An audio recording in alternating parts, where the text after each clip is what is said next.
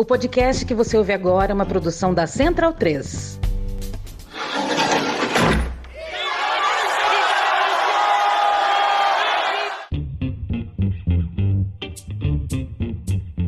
Começa agora a Guilhotina, podcast do Le Monde Diplomatique Brasil. Eu sou Luiz Brasilino e estou aqui com Bianca Pio. E aí, gente? Bom, no episódio de hoje a gente recebe o economista José Celso Cardoso Júnior. Oi, Zé Celso, tudo bom? Oi, Luiz, Bianca, prazer imenso estar aqui. E também a antropóloga Monique Florencio de Aguiar. Oi, Monique, tudo bem? Oi, tudo bem, obrigada pelo convite. Um prazer conversar com vocês. Prazer é nosso, Monique. Sejam bem-vindos aqui ao nosso episódio 185 do Guilhotina. O José Celso é doutor em desenvolvimento pelo Instituto de Economia da Unicamp e desde 1997 é técnico de planejamento e pesquisa do IPEA. Atualmente exerce a função de presidente da AFIPEA Sindical, o Sindicato Nacional dos Servidores do IPEA. A Monique é graduada em Ciências Sociais, mestre e doutora em Antropologia pela Universidade Federal Fluminense, possui pós-doutorado pela UFRJ e pela Unesp, integra o Laboratório de Cultura, Etnicidade e Desenvolvimento da UFRJ e é professora visitante da Universidade Federal de Alagoas. Ao lado de Frederico Barbosa da Silva e Tatiana Lemos Sandin, eles são organizadores do livro Assédio Institucional no Brasil: Avanço do Autoritarismo e Desconstrução do Estado, lançado em maio e publicado pela editora da Universidade Estadual da Paraíba,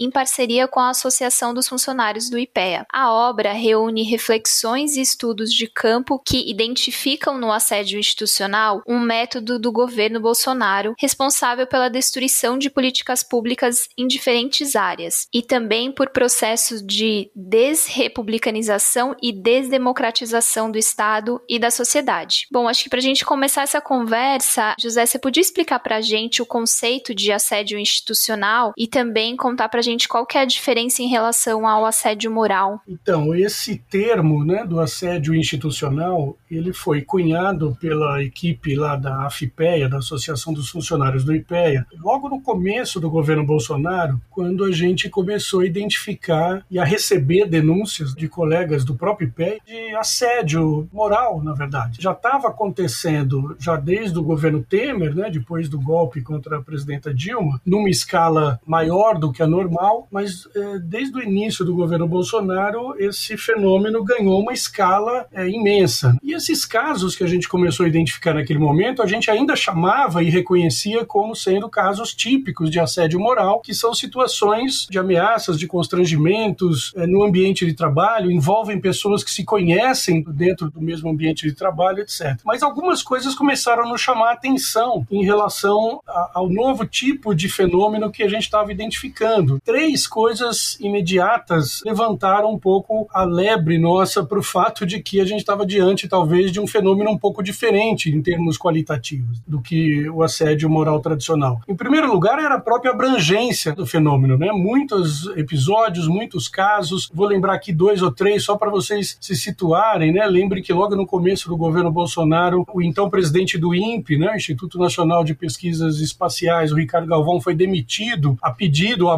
do próprio Bolsonaro, por conta do fato de que o órgão é responsável, entre outras coisas, por publicar informações sobre desmatamento em geral e na Amazônia, e essa era uma informação não é que o governo não queria que fosse divulgada e associada à política do atual governo. Depois, o fiscal do Ibama, que multa, havia multado o Bolsonaro, ainda antes dele ser presidente, né, na costa do Rio de Janeiro, cometendo algum tipo de crime ambiental, eh, foi também de, demitido do seu cargo na ocasião e deslocado de local de trabalho, veio para Brasília, enfim. E aí a gente começou a perceber que, na verdade, os casos de assédio né, que estavam aparecendo não tinham aquela motivação típica do assédio moral tradicional, né, que tem a ver com colegas que se conhecem no ambiente de trabalho e cuja relação de trabalho vai se deteriorando por várias razões. Né? Eram motivações inspiradas por um desejo do atual governo e, sobretudo, dos seus mandatários superiores de dificultar ou impedir a própria ação finalística dos servidores e, portanto, dos próprios órgãos de trabalho nos quais eles estão inseridos. Então, a gente começou a perceber que a motivação estava mediada por objetivos políticos, ideológicos, organizacionais de tipo diferente daquilo que caracterizava o assédio moral típico. Então, a gente começou a, a investigar as características outras desse fenômeno para concluir, ao fim e ao cabo, que a gente estava diante disso que então a gente veio a chamar de assédio institucional, que tem a ver com o fato não só de ter uma escala muito grande, ou seja, de casos que se reproduziam a exaustão por toda a administração pública federal. Então a gente estava diante de uma situação que já não era mais exceção, como sempre foi, né? O caso do assédio, de modo geral, eram casos que estavam se transformando em regra é, de comportamento, de conduta do atual governo em relação aos servidores públicos naquele começo já de governo Bolsonaro. Em segundo lugar, a gente percebeu que essa motivação é mediada por objetivos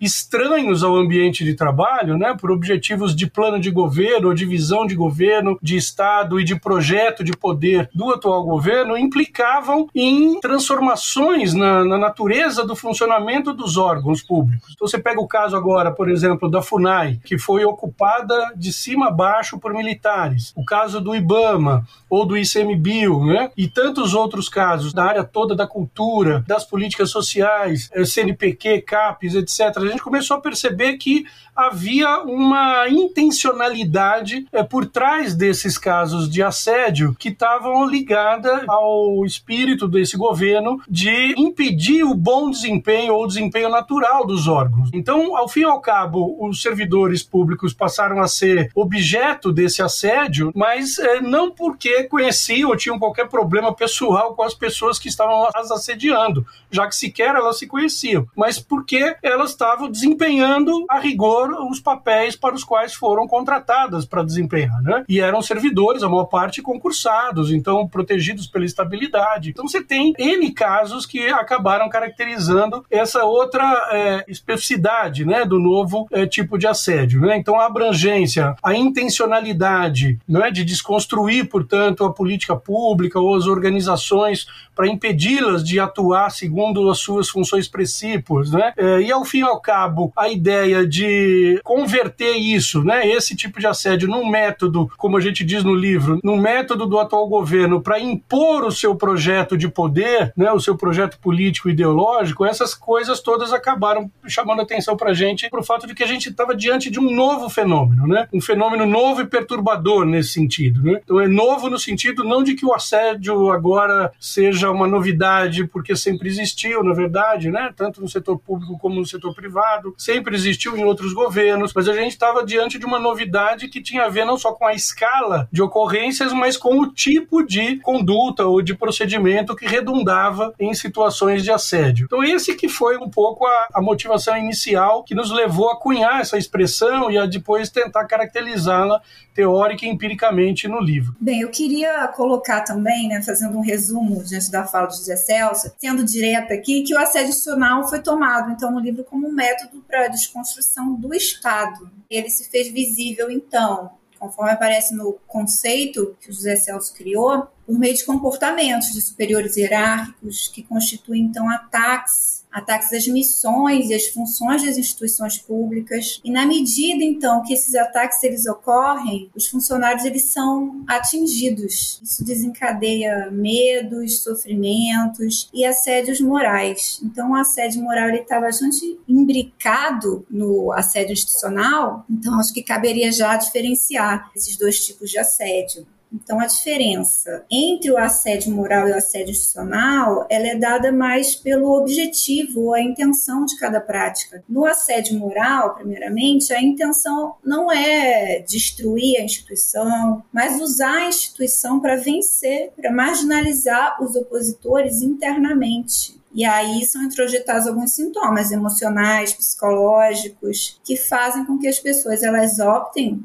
por abandonar o ambiente de trabalho ou vão perdendo influência no local. Então, qual seria a diferença? Né? No assédio institucional, já são tomadas medidas com a intenção de fragilizar, de ir destruindo a instituição e o corpo de servidores. Nos dois tipos de assédio, há uma desorganização do ambiente de trabalho, a instituição pode perder instâncias de participação, mas no assédio moral não há esse objetivo de destruir a instituição, embora ela ganha um aspecto bem desorganizado. Mas, bem, queria acrescentar também que esse fenômeno do assédio institucional ele se desenvolve em meio a uma conjunção de fatores, como, por exemplo, a busca pelo Estado mínimo, atinente ao neoliberalismo, e eu destaco isso porque as pessoas que eu entrevistei pontuaram bastante isso. Também se desenvolve em meio um desejo de supressão das instituições intermediárias né, entre representantes e representados, o que tem a ver com a ideologia populista, e a gente vê o uso das redes sociais, do Twitter, e também se relaciona com o combate ao alegado aparelhamento da esquerda, que é propagado por um certo imaginário militar. E aí, bem, no livro, para a gente levar uma melhor compreensão sobre o assédio institucional, indicamos o contexto em que ele opera, né, esse contexto de enfraquecimento da democracia, o processo político nacional de avanço do autoritarismo e um conjunto de crenças. Então, todos esses pontos levaram a um fortalecimento do assédio. Logicamente, quem move esse assédio institucional é a base aliada do Bolsonaro, esses que vieram ocupar cargos no governo, os militares, os evangélicos, neoliberais, né, o pessoal do agronegócio, conservadores, etc. É isso. E um complemento rápido diz respeito ao seguinte, que por conta dessa característica que é institucional, esse assédio ele assume também formas diferentes, né, das tradicionais. Ou seja, o estrangulamento orçamentário de um órgão é uma forma de assédio, né, para impedir que o órgão tenha capacidade de agir. O desidratamento do corpo funcional, né, a não reposição de pessoal por meio de concurso ou mesmo de contratações emergenciais, como a gente acompanhou em casos recentes de aumento das queimadas no Pantanal, na própria Amazônia, etc. Né? É uma forma de impedir ou de dificultar a atuação do órgão. E há uma mudança de estrutura organizacional dentro de vários órgãos que anulam áreas de atuação direta do órgão. Isso foi muito visível no caso da FUNAI, no caso do IBAMA, que são órgãos que tem, tinham né, é, é, áreas fortes de fiscalização. Você tem um processo, uma ampliação dos PADs, né, dos, dos processos administrativos contra servidores, motivados por razões é, surreais em vários casos, que tem a ver com a tentativa de impedir que eles se manifestem, eh, reajam, resistam, né, e, e, tentem ou continuem trabalhando, né. Vejam que o caso extremo desse tipo de, de assédio foi o assassinato do Bruno Pereira, né, funcionário do IBAMA, que pediu licença do próprio cargo que ocupava para continuar atuando ou exercendo a função que ele deveria fazer sob proteção do Estado. Há um fenômeno também que é um fenômeno sutil, né, que vai acontecendo internamente ao direito administrativo, né, várias portarias internas a diversos órgãos que vão é, censurando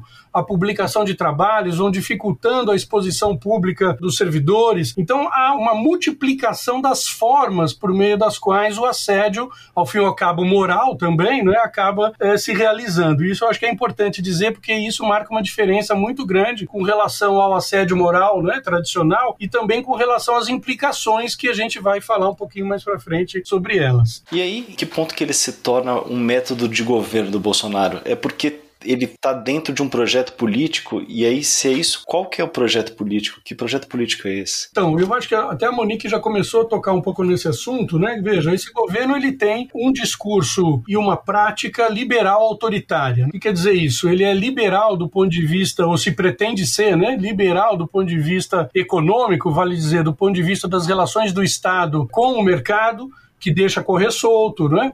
Veja as frases do Bolsonaro e do, do ministro Guedes, né? Sobre eh, precisamos tirar o Estado do, das costas do empreendedor, né? Do empresário. Precisamos desonerar a carga tributária dos setores que produzem, né? Então tem uma relação é, que é a tentativa de deixar o mercado operar livremente, sem regulação e, e sem qualquer tipo de restrição por parte do Estado, né? Mas para executar esse tipo de, eh, de projeto, né? Liberal e é assim no mundo todo, não seria diferente no Brasil, sempre os estados precisam ser fortes do ponto de vista da, é, repressivo, né? do ponto de vista militar, policial, judicial, de índole repressivo. Então, é, se apregou a um projeto de Estado e de país que visa converter é, o Estado num Estado mínimo, mas é um Estado mínimo para a área social, para a proteção ambiental, para a produção e apoio à cultura, né? ou seja, tudo que tem a ver com a relação que o Estado estabelece com a sociedade por meio das políticas públicas de proteção e promoção é, do emprego, da vida e etc., ao mesmo tempo que é um Estado máximo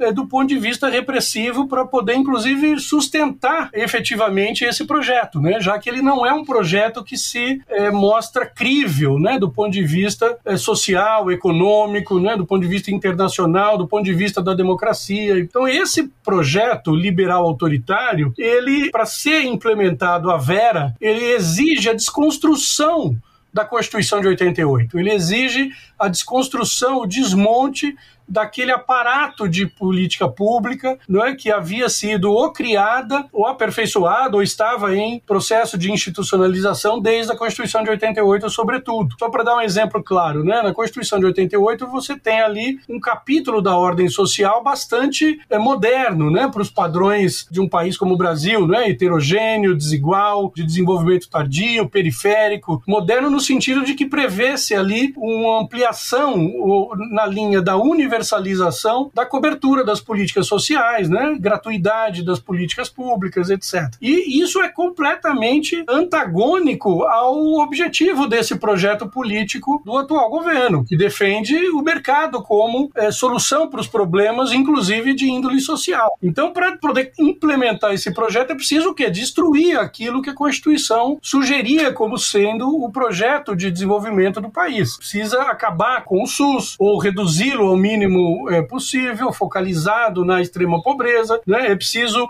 viabilizar as formas de privatização da, das demais políticas públicas, e os casos clássicos já correm a olhos vistos, né?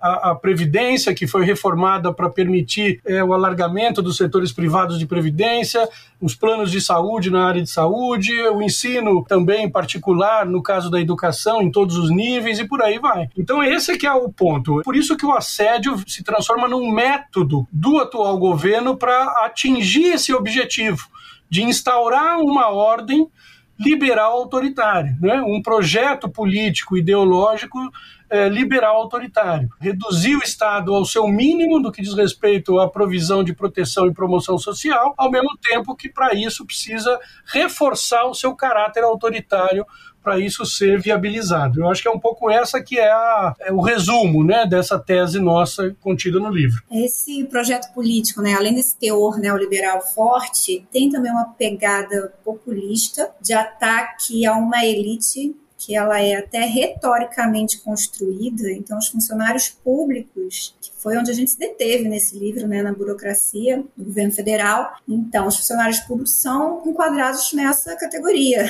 injustamente, de elite.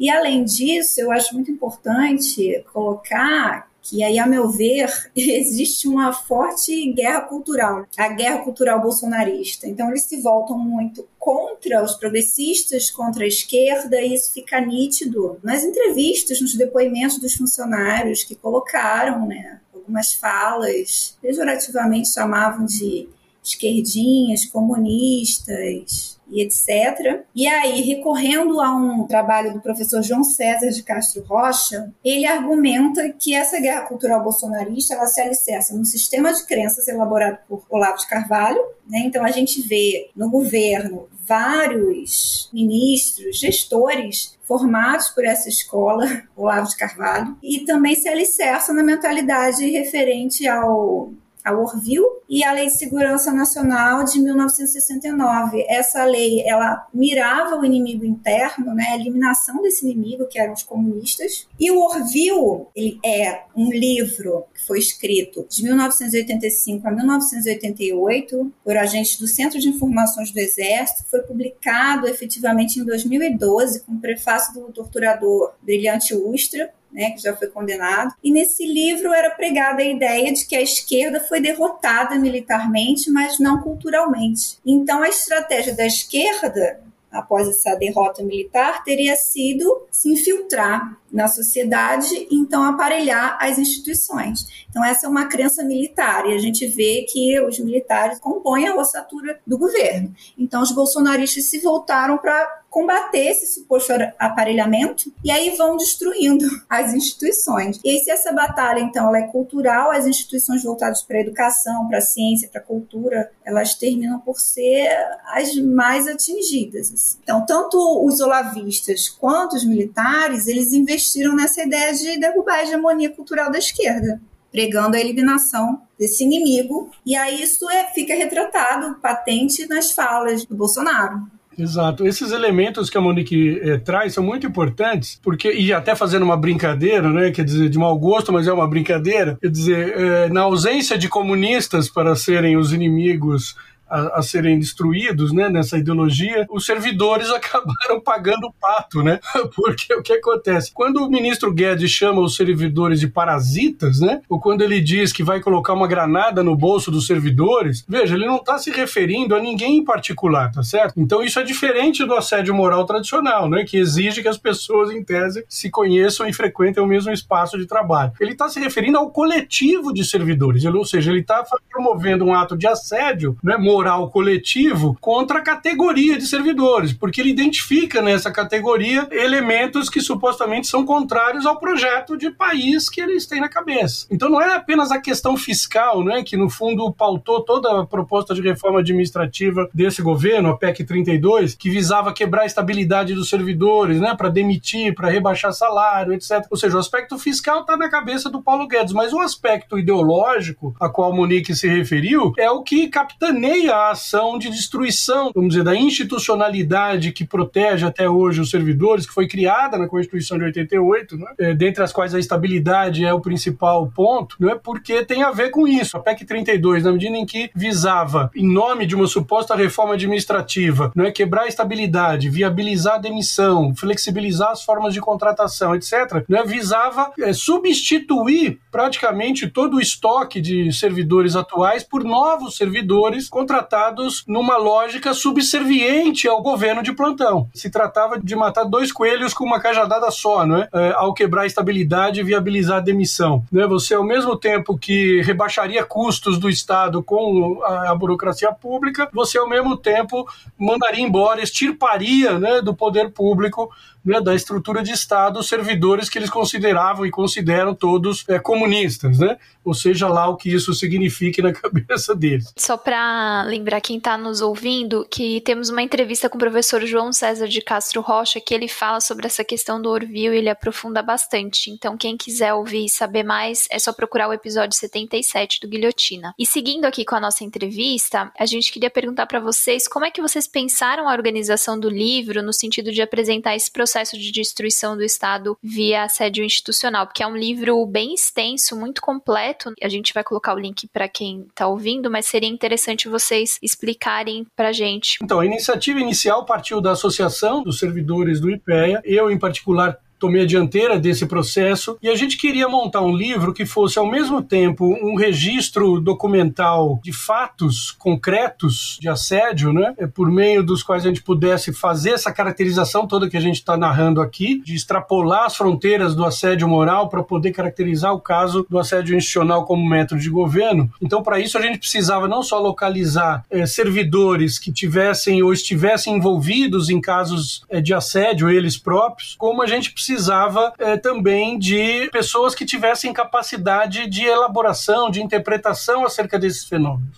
Há dois conjuntos principais de autores que compõem o livro. É, de um lado, servidores públicos que, envolvidos direto ou indiretamente em casos é, de assédio, concordaram em participar de entrevistas que fazem parte de vários dos capítulos do livro, concordaram até mesmo em escrever capítulos para o livro, concordaram em narrar situações ou em procurar situações em outros órgãos, com outros colegas que pudessem caracterizar desde dentro da burocracia pública e dos órgãos de Estado esse fenômeno. Né? E o segundo grupo grupo, esse grupo de estudiosos, de sobretudo professores universitários, de várias formações, tem gente do direito, da antropologia, da sociologia, etc., que pudessem dar um olhar, fornecer um olhar, entre aspas, desde fora, né, da administração pública mais direta, localizada em Brasília, para tentar interpretar dados e entrevistas, né, que são os principais, e registros documentais, registros normativos, que são as principais fontes empíricas é, desse trabalho. Então, isso redundou nesse livro, que tem é, 20 capítulos, envolve cerca de 40 pessoas, entre autores, coautores, colaboradores, todos os trabalhos tendo sido feitos num prazo muito exíguo entre o final de 2021 né, e começo de 2022 e contou com a ajuda e o desprendimento né, muito grande de várias entidades parceiras, como o Observatório do Conhecimento, ligado à SBPC, ONGs que, de certa maneira, acompanham o fenômeno do assédio de maneiras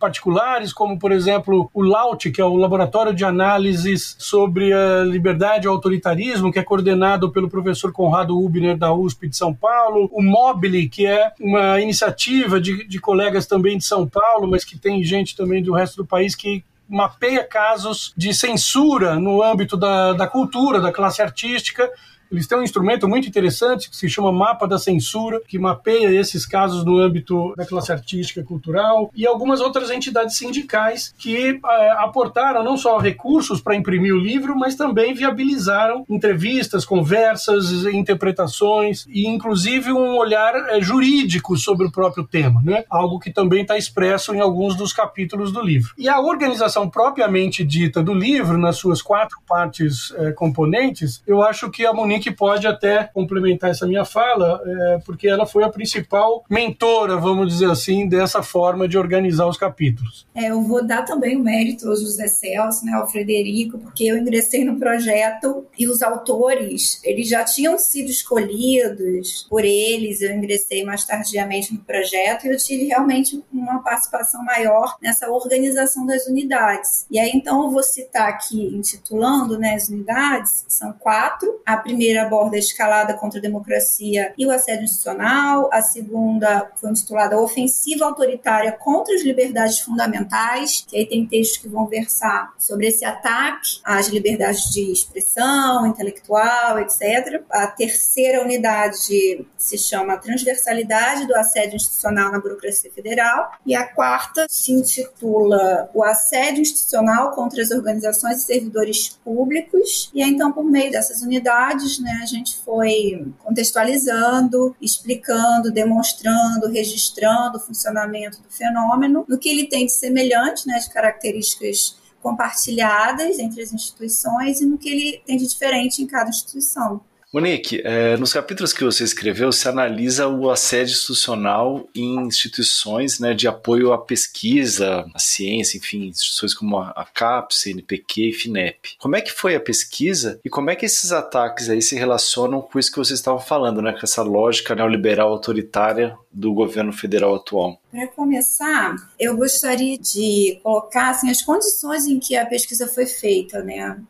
Para todos nós, todos os autores que fizeram entrevistas no governo federal, existiu uma nota técnica, 1556 de 2020, que promovia a responsabilização disciplinar dos servidores que se manifestassem na internet, né? Isso podia ser ampliado no entendimento de cada um, não só na internet, é, manifestações que causassem repercussões negativas ou assim fossem consideradas, né, a imagem do órgão. Então havia uma forte tensão, muita recusa né, em relação à concessão de entrevistas, literalmente sim, um medo muito grande. Então a pesquisa foi realizada nesse clima, assim. E de início, antes que eu esqueça, eu quero já agradecer bastante os meus interlocutores, os meus pesquisados, porque eles foram fundamentais, sabe? Ficaram bastante disponíveis, os que se dispuseram a dar os seus depoimentos, leram meu material, então, assim, achei que a gente incorporou uma ética grande nesse trabalho, porque as pessoas confiaram na gente, meu trabalho particularmente, né? Porque eu retornei os meus textos para eles, eles leram, eles fizeram sugestões, pediram que retirassem coisas que pudessem identificá-los. Então, o grande temor era esse, em relação ao anonimato e coisas além, porque se tratando de militares, claro que as pessoas ficavam receosas quanto a, a, como é que eu vou dizer, eles dominam a inteligência, né, do Estado. Então, se eles não poderiam de alguma forma serem descobertos, assim. Então, eu acho que essas foram as condições, assim. Então, o trabalho tem bastante mérito. E aí os depoimentos das pessoas que se dispuseram a falar acabam sendo muito mais valiosos, muito mais preciosos. Então, eu vou explanar um pouquinho sobre o, os meus textos, né? Então, eu fiz dois capítulos, né? Um sobre a CAPS e um segundo capítulo eu fiz é, uma comparação entre a FINEP e o CNPq. Eu tenho os títulos aqui, Monique, vou falar. O primeiro sobre a CAPES é Sem Norte, Destruída por Dentro, a CAPES com um estado zero, e o outro é Querem Destruir, Entre Cortes e Ingerências, o esvaziamento das instituições de fomento do Ministério da Ciência e Tecnologia, né? É, CNPq e FINEP. Exato. Então, para falar sobre a CAPES, né, eu busquei pensar na reengenharia do Estado, baseada no modelo do neoliberalismo autoritário, que começaria, então, no Brasil a partir do golpe de 2016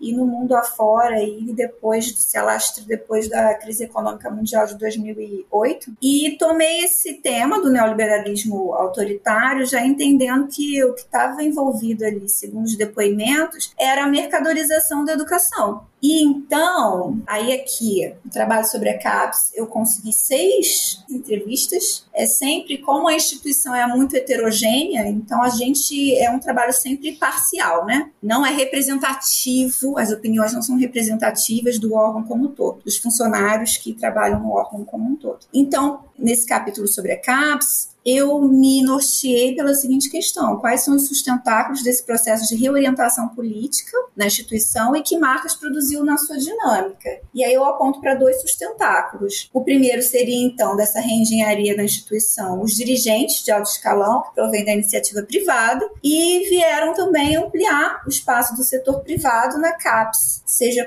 concedendo cadeira no conselho superior ou acatando recursos para alterar notas de cursos de pós-graduação. E aí, meio a esse tipo de gestão desses dirigentes, é, a gente tem um, um, comprometimento da missão institucional, seja pela redução orçamentária, pelas dificuldades criadas na avaliação dos cursos de pós-graduação. E, assim, o que foi em consenso colocado pelos pesquisados é a baixa qualificação desses dirigentes, que então geraria uma desorganização interna, e essa desorganização pareceria então deixar a instituição, conforme os termos dos meus entrevistados, sem norte, sem projeto, sem comando. Isso também poderia ser lido como um desmonte por omissão, né? Então poderia ter uma intenção aí por trás. Então, como prática desses dirigentes, a gente teria um insulamento por meio do qual eles vão protegendo as suas ações da influência dos opositores, seja pelo uso aí na CAPES, né, pelo uso de normas legais, pelo impedimento da participação e do debate e pela introjeção do medo nos subordinados, né? E isso vai aumentar o silenciamento e fazer com que os projetos sejam mais bem-sucedidos, né, os projetos políticos. E aí lembrar também do decreto, né, nesse ponto do impedimento da participação e do medo, o decreto que o Bolsonaro promulgou em abril de 2019, que restringia o funcionamento de conselhos e fóruns. E aí, um segundo sustentáculo, então, seriam as chefias intermediárias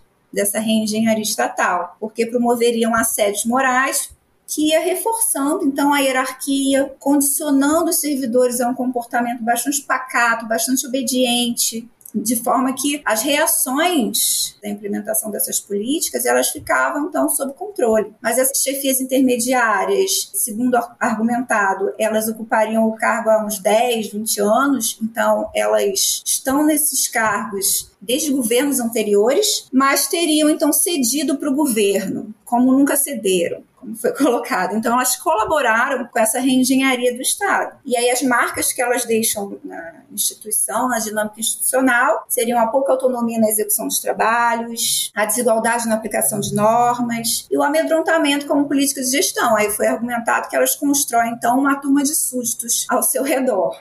Na FINEP, na CAPES, eu procurei, então, analisar as formas de gerir atreladas a uma certa cultura administrativa, que eu chamei então de culturas destrutivas, né? Porque eles são voltados para destruir as estruturas. E fui comparando então a atuação dos gestores na FINEP e no CNPq para pensar na existência de um método de destruição das instituições. E aí lembrando que os militares são dominantes nessa área de ciência e tecnologia, né? Estão na cúpula da FINEP e no CNPq era preciso falar com eles no ministério. Em relação à FINEP, vou destacar aqui eh, as características da gestão. Então, primeiramente, uma verticalização grande, que leva a uma obediência hierárquica, a diminuição do debate, do diálogo, da transparência. Como segunda característica, eu destaco a instauração de um ambiente de medo, né, pela postura dos dirigentes, porque os funcionários alegaram que eles cometeriam alguns distratos, e aí eu coloco, vou enfatizar sempre pela visão das pessoas que eu entrevistei, inclusive um dos diretores tinha sofrido um processo por assédio moral no comitê de ética, mas que foi arquivado por falta de materialidade. E uma terceira e última característica seria a orientação ideológica nas decisões, então que não consideram os critérios técnicos. E aí o que? Via-se um esvaziamento institucional que pode ser demonstrado então, novamente, isso é geral, né, por um repasse insuficiente de recursos e pela retirada de responsabilidades das instituições. Então, por exemplo, a FINEP ela assume o papel de secretaria executiva do Fundo Nacional de Desenvolvimento desenvolvimento científico e tecnológico. E essa atribuição é constantemente ameaçada de ser retirada. E aí, para os funcionários, isso gera um medo da empresa acabar. Se ela não acabar por isso, é, ela fica bastante fragilizada. Na FINEP, eu entrevistei duas pessoas. E aí a gente entende porque é muita recusa. E aí depois eu vou concluir enfatizando isso. Mas no CNPq eu entrevistei cinco pessoas que alegaram, então, poucos recursos destinados à instituição, que então geraria uma condição precária de trabalho, e também recorrentes problemas no sistema de TI. Né, e houve o episódio do apagão do CPQ. E também poucos funcionários que existiam. Então, um quadro envelhecido, a instituição já chegou a comportar 1.500 servidores, mais ou menos, segundo me foi relatado, e atualmente teria cerca de 300. Então, é uma diferença bem grande. O esvaziamento também ocorrendo pela diminuição de recursos, mas também pela retirada da atribuição de gestão dos servidores, que então reduziria esses servidores a meros apertadores de botão, porque eles não pensariam políticas públicas. Né? Eles apenas executam o que é atribuído para eles de cima. Em relação ao CNPq, há uma ameaça constante também de fundir o CNPq com a CAPES. E aí isso tudo reflete no estado de espírito dos servidores. Se disseram cansados, tristes, desmotivados, sem força, o órgão minguando, a estrutura interna minada e por aí vai. Se na, na FINEP falaram em verticalização, o termo empregado no CNPq foi militarização. E aí vem medo, por conta dessa militarização, dificuldade de diálogo, enrijecimento da estrutura. E além disso, também foi colocada a acentuação do uso de instâncias de monitoramento aos servidores, o que também geraria um clima fiscalizador. Essas instâncias de monitoramento estariam ganhando poderes de punição, se fortalecendo por meio de uma retórica de corrupção. E aí o grande medo é que futuramente elas possam, se fortalecendo, serem usadas para perseguir os funcionários efetivamente. Aí, bem, caminhando aqui para a conclusão, para a gente pensar se existe um método de destruição, então eu coloco como convergência, para pensar esse método, a diminuição de recursos, comparando aqui CNPq com no FINEP, diminuição de recursos, retirada de atribuições das instituições, restrição de conselhos e fóruns, então, portanto, do debate, do diálogo, a centralização hierárquica nessas instituições, que vai levando, então, à perda da autonomia dos funcionários, e a imposição do medo que paralisa, que silencia. Por trás disso, novamente colocando as orientações ideológicas que norteiam a busca pelo Estado mínimo, o rechaço às ações sociais, por exemplo, os financiamentos não reembolsáveis eram recriminados, né, atacados na FINEP. Mas se a gente tem um método, a gente teria então táticas diferentes entre a FINEP e o CNPq de levar a cabo esse assédio institucional, né? Por exemplo, na FINEP, a imposição de metas inalcançáveis a gente pode pensar como tática. Essas metas são inalcançáveis porque não estariam condizentes com resultados históricos que a empresa dá. Então, não se alcançando essas metas, vem a retórica de que a empresa é não é eficiente. Em relação à FINEP também, questionamento das taxas de contratos como tática. Então, se você aumenta as taxas né, de juros para pegar os empréstimos, as pessoas não, não vão procurar e a empresa vai perdendo sua função. Em relação ao CNPq, como tática, fortalecimento das instâncias de monitoramento, foi mais notado, e as nomeações que são vetadas na Casa Civil com alegação de oportunidade de conveniência, conta de um não alinhamento a esse projeto político. E aí, bem, pensando aqui nas diferenças em relação a essas instituições, na atuação dos dirigentes, eu concluí que seria uma diferença então de intensidade. Na FINEP foi argumentado por um ataque à instituição e aos empregados, então era um estado que se via de alerta constante, de medo, foi o que sobressaiu. Portanto, só duas pessoas toparam dar entrevista. E aí o diferencial aqui entre FINEP e CNPq, na FINEP eles estão mais próximos dos recursos do fundo, dos militares, e eles são seletistas, então eles têm um vínculo de trabalho mais frágil comparativamente ao CNPq. E no CNPq a ênfase não foi posta no ataque, mas na asfixia, a estrutura sendo minada, o órgão minguando, então há uma desidratação. Aí eu posso acrescentar aqui também, para gente fechar, a CAPS, né, que já seria um outro modo de sentir esse processo. Então na CAPS a sensação seria de estar sem rumo, em meio à desorganização, as coisas largadas, o que geraria uma grande confusão, desmotivação mesmo nos funcionários. Você falou aí sobre o amedrontamento como uma política de gestão, e aí eu queria perguntar um pouco para vocês sobre o capítulo Clima de Medo em Plena Democracia. Nele, as autoras destacam aí quais são as, as principais práticas de assédio institucional destinadas a criar um ambiente de insegurança entre os servidores públicos federais. Como é que era isso? Será que vocês podem retomar um pouco isso? Quais eram essas principais estratégias utilizadas para produzir esse clima de medo? Esse texto é de autoria da Carla Borges e da Michele Moraes de Sais Silva e achei um título bastante feliz escolhido, né, para o texto, porque reflete assim o que todos nós pesquisadores encontramos fazendo essas entrevistas. E o título é Clima de Medo em Plena Democracia: Percepções da Burocracia Federal. As autoras entrevistaram então 95 servidores públicos de 10 ministérios e 10 autarquias e as modalidades então de manifestação do assédio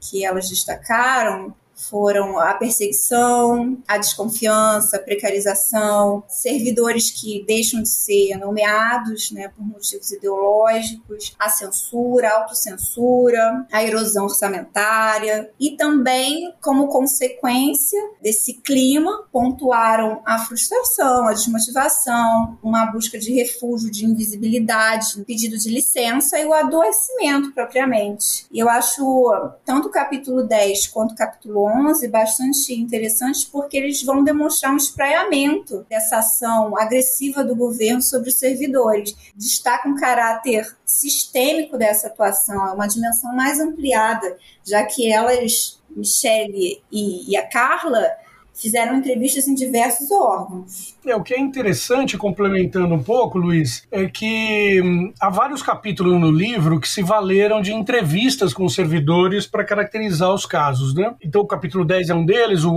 11 há outros. Os próprios capítulos da Monique, que ela relatou, também eh, fizeram entrevistas, etc. E há uma característica importante, comum entre esses trabalhos, que embora cada capítulo, cada autor tenha usado de metodologia própria, de abordagens específicas, etc., eu acho que há algumas coisas em comum. Por exemplo, veja, os servidores que foram eh, entrevistados pensam e trabalham a órgãos dos mais diversos pela esplanada, né? Como a gente chama aqui em Brasília, né? Ou seja, pelos diversos ministérios. Então não, não é exclusividade de uma ou outra área específica. Mas, no entanto, há uma convergência de opiniões dos servidores em relação a essas características que a Monique narrou do capítulo aí da Michelle e da Carla, em relação ao sentimento de medo, ao clima de medo, né? De modo geral como ela caracterizou no título do capítulo. E há um aspecto, segundo, importante, que é também comum a, ao conjunto de servidores que foram entrevistados dos diversos capítulos, que é a questão da autocensura. Né? Eu destaco a questão da autocensura como um, um aspecto particular e preocupante do, do fenômeno de assédio que está em curso hoje, pelo fato de que ele não gera provas, né? Ou seja, é, uma coisa é um, um dirigente ameaçar um servidor, né, constranger vê-lo numa reunião, enviar uma mensagem por e-mail, coisas desse tipo, que gera prova documental, gera pessoas né, que eventualmente participam do ambiente de trabalho, presenciam esse tipo de coisa, ou seja, há testemunhas. A autocensura não tem prova, né? E não tem testemunha, ou seja, o clima de medo instaurado vai gerando um insulamento das pessoas no seu próprio mundo, né? E isso é uma fonte de adoecimento terrível do servidor. Então há um aumento é, de casos de pedido de licença é, médica, de pedidos de licença não remunerada, de tentativas de migrar de órgão ou de transitar para outros espaços de trabalho onde as pessoas possam se sentir mais protegidas, né? E evidentemente que esse clima, essa autocensura, esse clima de medo, né? Esse insulamento dos servidores impacta o seu desempenho no cotidiano do trabalho. Então é até contraditório com o próprio discurso do governo, do ministro Guedes, né? Que apregoando a reforma administrativa dizia que era importante quebrar a estabilidade, era importante é, forçar a competição entre servidores e coisas desse tipo para aumentar o que? A produtividade do trabalhador, aumentar o desempenho dos servidores. Ora, é justamente o contrário que eles estão produzindo com esse método de gestão de pessoas, né? Quer dizer, um método de gestão de pessoas ancorado nas ameaças, ancorado no assédio, ancorado na, na autocensura, nesse clima de medo difundido, gera justamente o contrário daquilo que eles gostariam de ver acontecer no setor público. Então, esse governo, ademais de tudo, é uma catástrofe do ponto de vista da, da própria gestão pública, porque cria uma situação que é de diminuição, de quebra de vínculos, de diminuição das condições de trabalho, né, precarização das condições de trabalho, diminuição da produtividade e do próprio desempenho ao fim e ao cabo, cuja consequência final é uma piora da qualidade do serviço público prestado para a população. Então vejo que as implicações vão muito além do aspecto psicossocial, né, próprio aos servidores, ao seu ambiente de trabalho. Há repercussões importantes para fora do ambiente de trabalho, para fora da própria atuação do Estado eh, junto à população e etc. E a gente tem mais uma indicação aqui de episódio justamente com a Carla Borges, que junto com a Tatiana Merlino deu entrevista pra gente no episódio 86, falando sobre o livro que elas organizaram, Heroínas dessa História, Mulheres em Busca de Justiça por Familiares Mortos na Ditadura. Bom, seguindo aqui com a entrevista, no capítulo sobre a, a, burocracia, as autoras desse capítulo falam sobre quatro tipos de ações opressoras do governo contra servidores. Vocês podem explicar para a gente como é que o, o governo tenta moldar e, e, controlar essa burocracia? Quais são esses mecanismos de opressão que são utilizados? Nesse trabalho, né, intitulado Burocracia na Mira do Governo, Mecanismos de Opressão Operados para moldar a burocracia de autoria de Gabriela Lota e companhia, então ela vai tematizar justamente os mecanismos de opressão. E a pesquisa foi feita com 154 servidores, entrevistou 154 servidores, então também foi bem abrangente. Esses servidores eram de 12 órgãos diferentes da administração pública federal, e ela se norteia pela seguinte questão, né? De que formas o governo tenta moldar ou controlar a burocracia para atingir seus objetivos. Então, ela faz uma tipologia encontra quatro tipos de ações opressoras no governo contra os servidores e vai mesclando a escala da ação, né, se individual ou coletiva, e o tipo de ação, se formal ou informal. Então, se referindo ou não ao uso de mecanismos institucionais e normativos, formal ou informal. Eu acho interessante colocar também que já no início do texto ela cita uma fala do Paulo Guedes que é a seguinte: o hospedeiro está morrendo, o cara virou um parasita, o dinheiro não chega no povo e ele quer aumento automático. E é isso já é enquadrada, essa frase já é enquadrada num tipo de opressão coletiva informal. E aí ela vai dando vários exemplos ao longo do texto que são bastante ricos.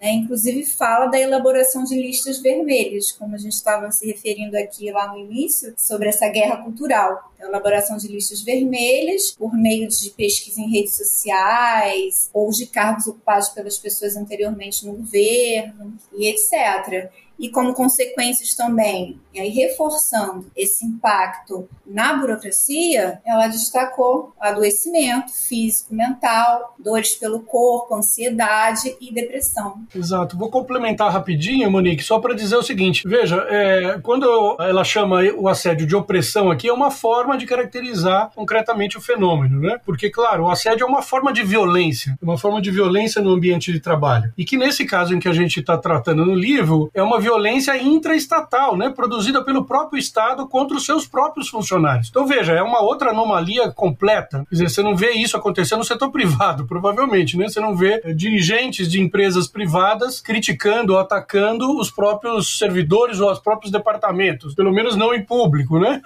e, no entanto, o governo Bolsonaro fez isso a exaustão diariamente ao longo desses últimos quatro anos, infelizmente. Então, é uma opressão é, clara nesse sentido. E quando as autoras tentam caracterizar mais de perto esse fenômeno, dividem em opressões formais e informais, né? Formais porque, como a gente já disse aqui em alguns momentos, né? Você pode abrir um processo administrativo contra determinado servidor motivado pelo fato de que ele se contrapõe, por exemplo, a uma é, diretriz qualquer do órgão ou do, ou do, departamento em questão, né? Então isso ganha uma forma de uma opressão formal, está registrada ali formalmente, e o objetivo é demitir o servidor, né? Ou então quando é barra uma nomeação, né? Ou seja, é nomeado para um cargo de direção, não a pessoa mais apta, competente, etc., mas a pessoa que segue a cartilha político-ideológica do atual governo ou do mandante de plantão. E há casos informais que são difíceis de serem caracterizados, porque é aquilo que eu estava falando em relação à autocensura, né? São casos que não geram prova, né, material, mas estão presentes, né? Por exemplo, a sonegação de informações é, de trabalho para determinados grupos ou determinados servidores, é, informações essas que seriam relevantes, por exemplo, para o desempenho da função. Né? Então você alija pessoas de reuniões estratégicas, de reuniões que são reuniões de tomada de decisão. Você muda pessoas de lugar no espaço físico, né? Você tira pessoas de um lugar e bota em outros de pior condição ou de pior é, localização e isso em si mesmo, que parece uma medida administrativa corriqueira, acaba sendo, enfim, motivadora de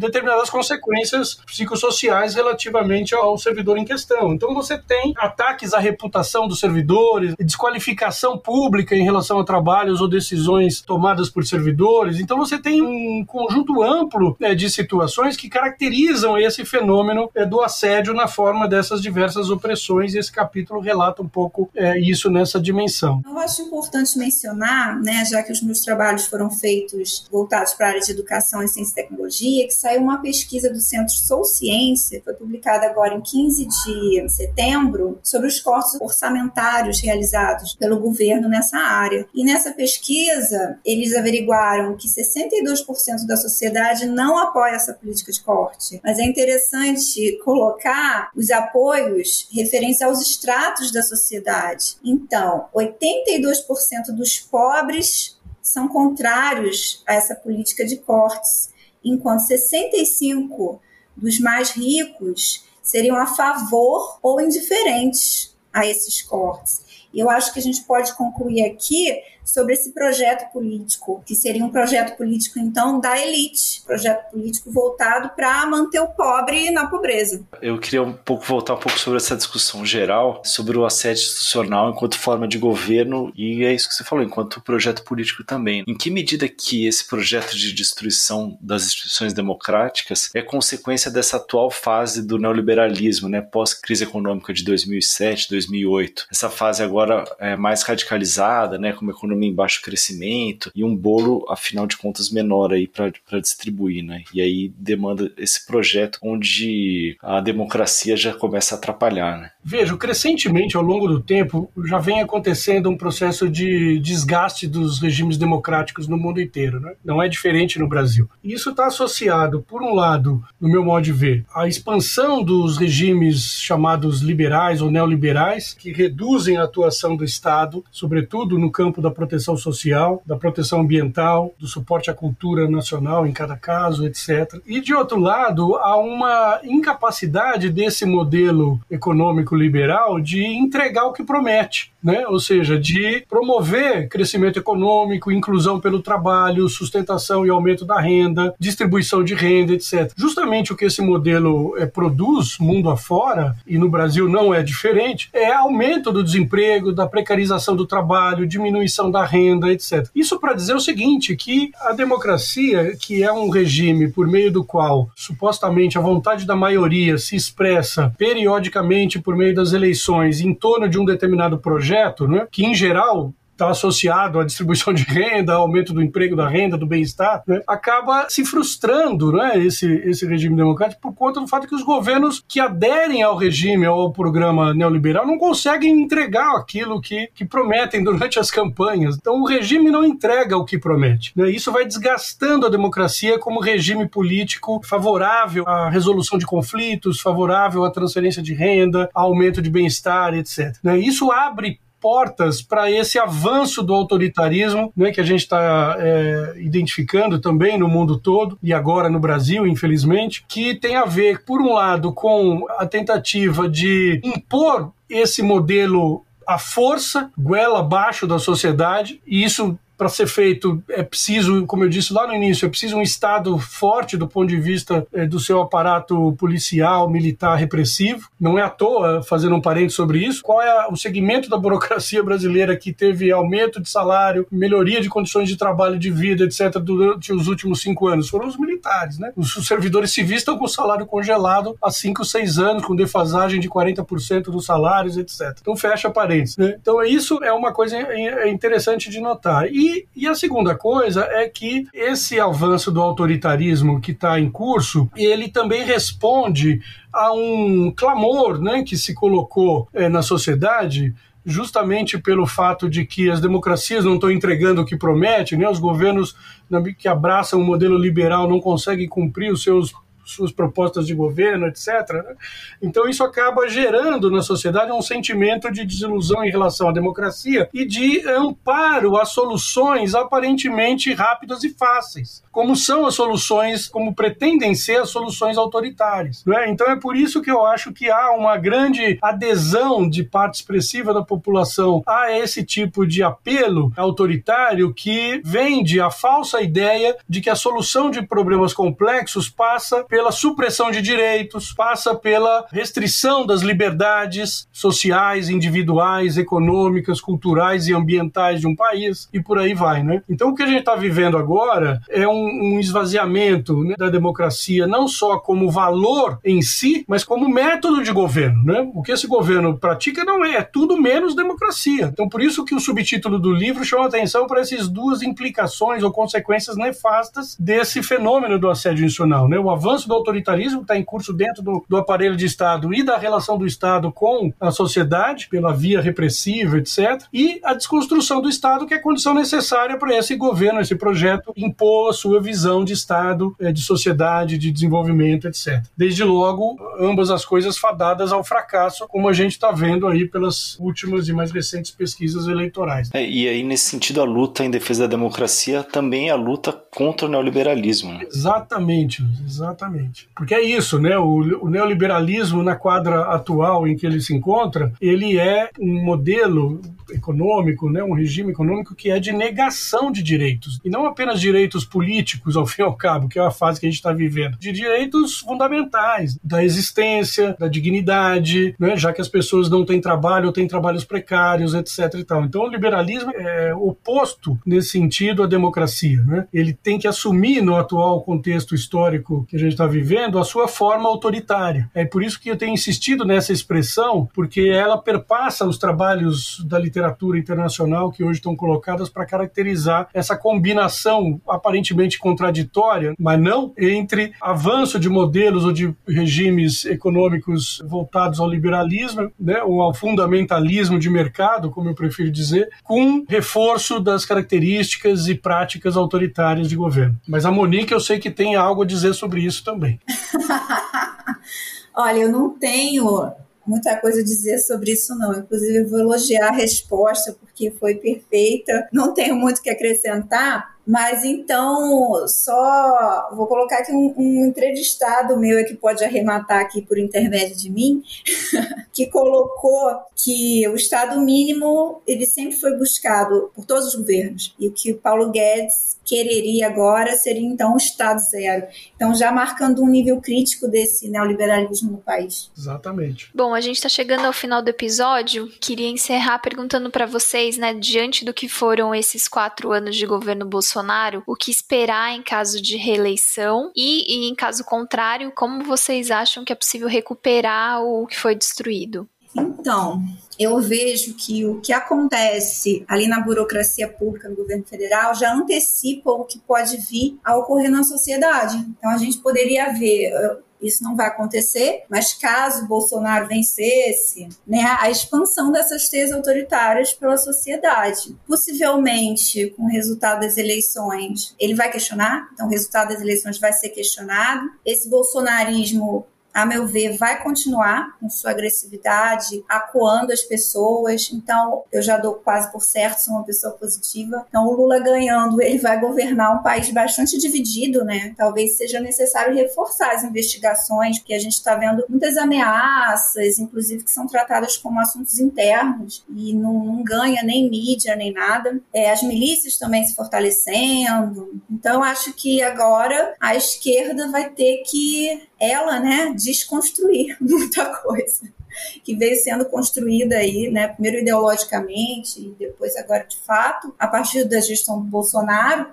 Então, desmontar esses aparatos, né, que disseminam fake news, que fazem revisionismo histórico, tem instituto de pesquisa, tem produtora, desfazer essas ideologias. Sempre foi colocado né, que o PT investiu no seu governo, na sua gestão, na questão material, incrementar o poder de compra das pessoas e não atuou na consciência. Então, eu acho que é uma grande oportunidade agora de atuar nesse nível. É, eu quero complementar dizendo o seguinte, que, eh, claro, no cenário de reeleição do Bolsonaro, a gente vai estar numa situação catastrófica, né? Do ponto de vista econômico, político, social e institucional. O avanço do autoritarismo... Vejam, isso tem sido colocado pela literatura, né? Os casos de governos de extrema-direita que foram eleitos e reeleitos, eles tendem a aprofundar, e aí com amparo legal, com amparo é, constitucional, inclusive, por conta de mudanças que se viabilizam por conta da mudança do Supremo, por exemplo, que vai estar na mão do, do Bolsonaro fazer, eles aprofundam as tendências anteriores, né? Só que aprofundam com muito mais velocidade e radicalidade. Né? Isso está sendo assim na Turquia, está sendo assim em alguns outros lugares que estão vivendo esse tipo de experiência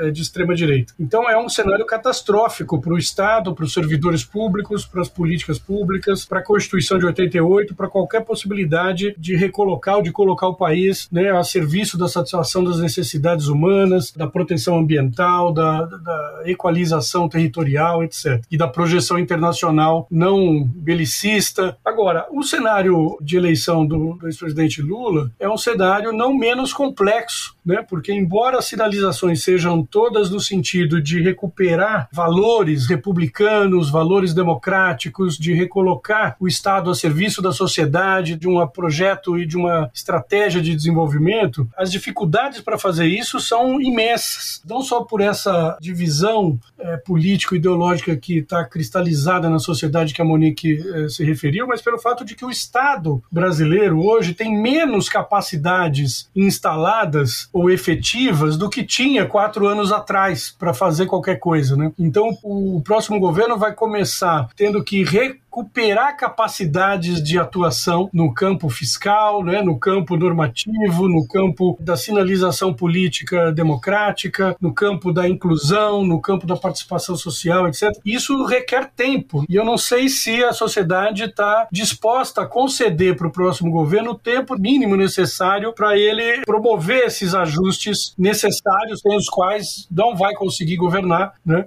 É, e não vai conseguir botar é, a economia e a sociedade brasileira novamente no trilho do desenvolvimento. No entanto, apesar das dificuldades, eu imagino que seja possível e, e mais do que possível necessário trabalhar nessa direção. E em relação especificamente ao assédio institucional, com todas essas implicações que a gente colocou aqui, eu acho que é preciso uma sinalização do próximo governo, que nesse caso teria que ser do governo Lula, no sentido de afirmar categoricamente o seu respeito às instituições republicanas republicanas, democráticas, ao conjunto de valores que vieram organizando o trabalho da burocracia pública e estruturando as políticas públicas da Constituição de 88 até recentemente. Ou seja, é preciso estabelecer de cara um compromisso político partidário de nível elevado para que se transmita para os servidores e para o conjunto da coletividade a sensação e a confiança necessária para retomar o trabalho de remontagem né, das políticas públicas, etc. Em segundo nível, tem uma reconstrução necessária no nível organizacional. Né? As organizações públicas, várias delas, estão dilapidadas, foram destruídas pelo governo Bolsonaro. Quando eu digo destruídas, eu quero dizer o seguinte: elas foram reformatadas para fazer o oposto daquilo para o que elas foram criadas. E dois exemplos bastam: a FUNAI e o IBAMA. A FUNAI hoje é ocupada por um secto de militares que são anti-indigenistas, que estão lá para estimular uma política praticamente de extermínio velado da população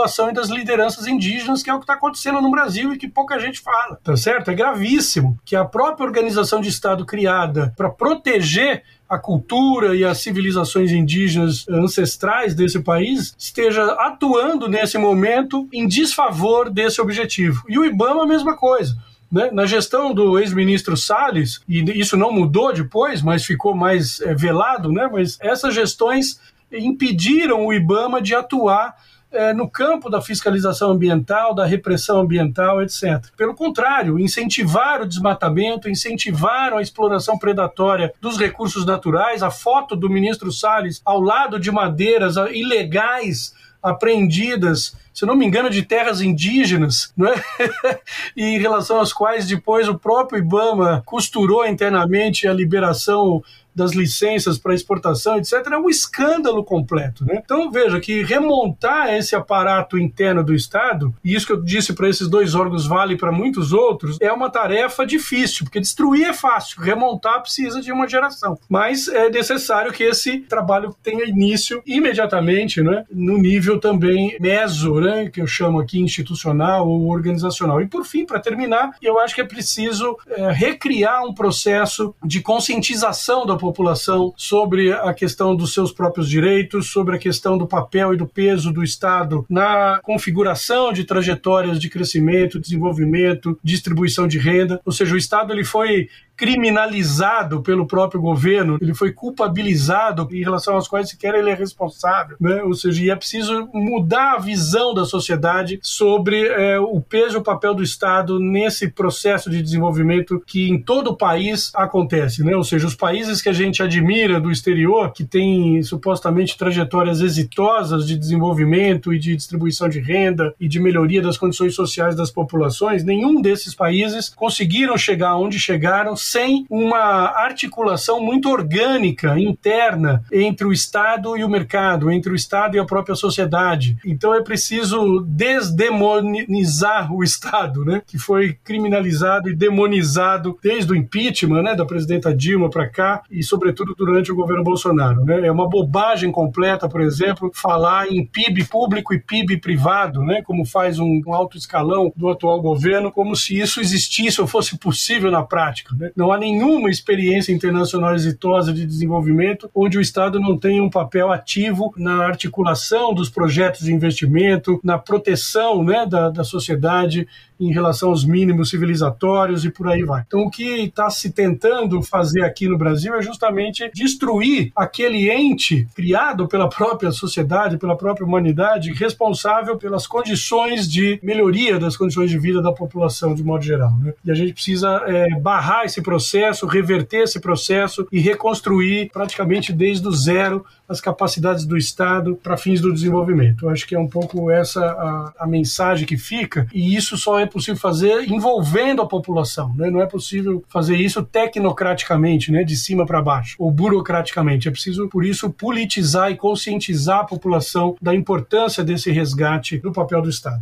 Hoje recebemos o economista José Celso Cardoso Júnior e a antropóloga Monique Florencio de Aguiar, co-organizadores do livro Assédio Institucional no Brasil, avanço do autoritarismo e desconstrução do Estado. Bem, eu agradeço o convite, Luiz e Bianca, adorei o nosso papo. Muito bem, eu também queria agradecer imensamente, Luiz, Bianca, os ouvintes, a própria Monique, que ajudou muito na produção desse livro, e agradecer também os demais autores do livro, né, e co-organizadores do livro, porque foi um trabalho muito intenso durante um período muito curto de tempo, mas que produziu como resultado um livro que eu chamo de livro denúncia, que tanto alerta a população e os próprios servidores públicos públicos com relação a esse processo de desmonte do Estado que está em curso, mas também é um livro de alento em termos das é, opções que coloca para a superação dessa crise institucional e civilizatória que estamos vivendo. Com certeza. É, valeu demais aí pela conversa, pessoal. E recomendando aos leitores, né? Vou colocar o link aí no post para quem tiver interesse. Vale muito a pena dar uma olhada no livro, está disponível para download. O Guilhotina é o podcast do Le Monde Diplomatique Brasil. Para nos apoiar, faça uma assinatura a partir de R$ 12,90 em nosso site diplomatique.org.br